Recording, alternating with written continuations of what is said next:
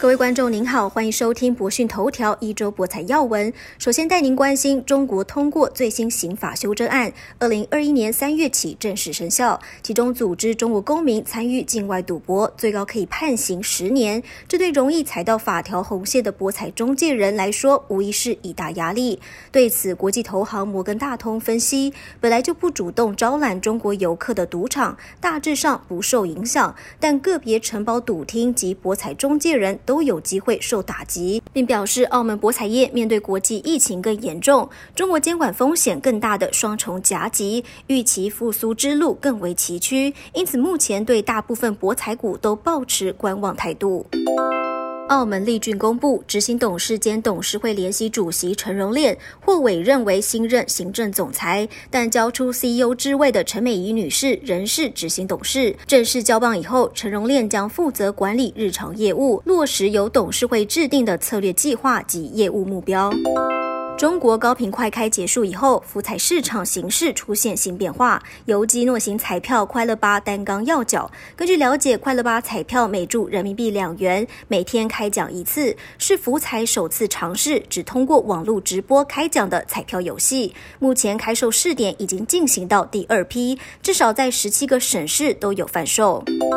第二十四届冬季奥林匹克运动会，二零二二年二月四日到二十日将在北京举行。河北张家口也将承办户外冰雪专案。根据政府公告，目前张家口七十六个冬奥项目，包括越野滑雪中心，已经全部建成，为二零二一年初的测试做好准备。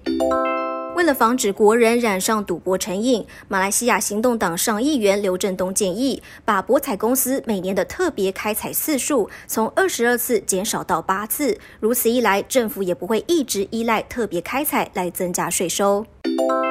泰国二十八日通报近两个月以来第一起新冠肺炎死亡病例，曼谷政府随即宣布收紧对赌场的防疫限制，下令赌场关闭，而所有夜店从二十八日午夜开始到一月四日停止营业。新加坡十二月三十日起启动新冠肺炎疫苗接种计划，疫苗施打分为三个阶段，预估全体居民在二零二一年第三季以前就能完成接种。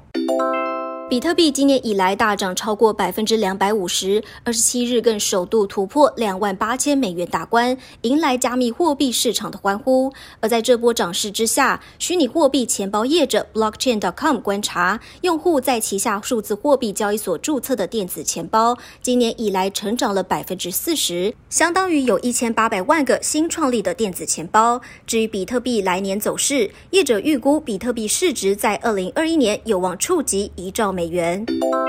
迎接二零二一年，在线博彩发展备受瞩目，特别是因为受到疫情影响，各国的限制令意外让在线投注有了爆炸式增长。全球首档追踪体彩与在线博彩公司股票的 ETF Roundhill Sports Betting and iGaming 也在二零二零年六月上市。根据这档 ETF 内各大博彩企业权重，观察这一年表现最亮眼的在线博彩公司，其中堪称近年最强的在线博彩独角兽 DraftKings，四月挂牌上市。后，股价一鸣惊人，市值轻松超越凯撒娱乐。而在二零二零年尾声，一举超越 DraftKings 的黑马是美国老牌博彩公司 Penn National。随着美国各州逐渐迎来体彩合法化，让专注体彩的 Penn National 快速增长，激励各界更期待二零二一年在线博彩的精彩表现。